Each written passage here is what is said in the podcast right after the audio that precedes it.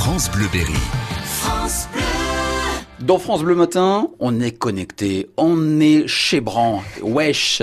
Et grâce à vous, Nathalie Gallois, nous parlons de ces objets connectés qui nous entourent. La semaine dernière, on s'était intéressé aux enceintes connectées, notamment euh, chez Alexa, de Echo chez Amazon, et Echo, tout voilà. ça. Ça pose plusieurs problèmes parce que ça va être la tendance pour ce Noël, j'en suis persuadé. Il y a des chances. Ça va marcher.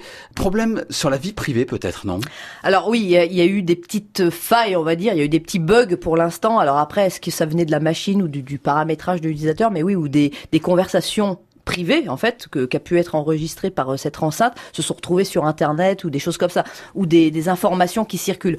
C'est vrai qu'on n'a pas un recul encore assez suffisant sur ces enceintes et comme pour toutes les applications, comme tout bêtement le, le coup de la webcam sur le PC qui pourrait être contrôlé par quelqu'un à distance et voir l'intérieur de votre maison. Je veux dire après, faut pas devenir paranoïaque non plus, mais c'est vrai qu'il y a eu quelques petites failles de sécurité avec ces enceintes connectées. Ce, justement, ces enceintes connectées, on dit OK Google, on dit Alexa et compagnie. Est-ce qu'ils comprennent tout ou est-ce qu'on a besoin d'articuler comme ça Alors c'est vrai que elle s'habitue à votre langage. C'est une sorte d'intelligence artificielle, faut quand même le dire. Ouais. Et au départ, elle comprend moyennement. Faut quand même être honnête que si on a tendance à parler vite, c'est un peu mon cas, ou de, de moyennement articuler, elle peut un petit peu bugger parfois, mais elle s'adapte. Parce que moi, je me suis rendu compte pour l'avoir essayé plein de fois, enfin toutes, hein, je les ai toutes eues entre les mains, où finalement, on se rend compte qu'au fil du temps, elle va nous comprendre de mieux en mieux. Donc ça fait presque un peu peur, mais, mais c'est le cas.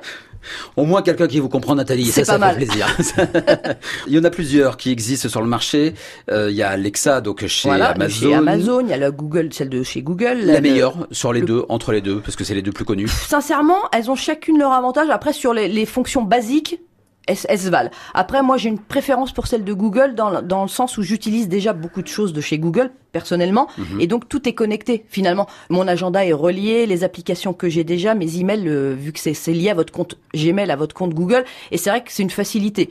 Mais sinon, au niveau de ce qu'elles savent faire, pour l'instant, c'est assez, assez kiff kiff. Et les utilisateurs sont assez taquins et demandent un peu les mêmes choses, et donc finalement, elles s'adaptent et, et ça évolue. Tous les jours, ça évolue, quoi. Donc, euh, donc c'est vrai que c'est assez rigolo. En fait, c'est un peu le Siri qu'on avait sur notre C'est ça. téléphone Bah, Apple. de toute façon, Apple a sorti son enceinte connectée également, qu'on pilote grâce à Siri. En fin de compte, c'était un peu des précurseurs. Là, ils ont développé le système. Au lieu qu'on ait juste le téléphone, on a l'enceinte dans toute la maison. On peut connecter ça également à d'autres enceintes Bluetooth, par exemple, avec les télés connectées, etc. Enfin, ça devient un maillon. En fait, ça devient une part entière de dans la maison, quoi. Sûrement le cadeau tendance de ce que Noël Il y a des 2018. chances. Les enceintes connectées, on en sait beaucoup plus grâce à vous, Nathalie.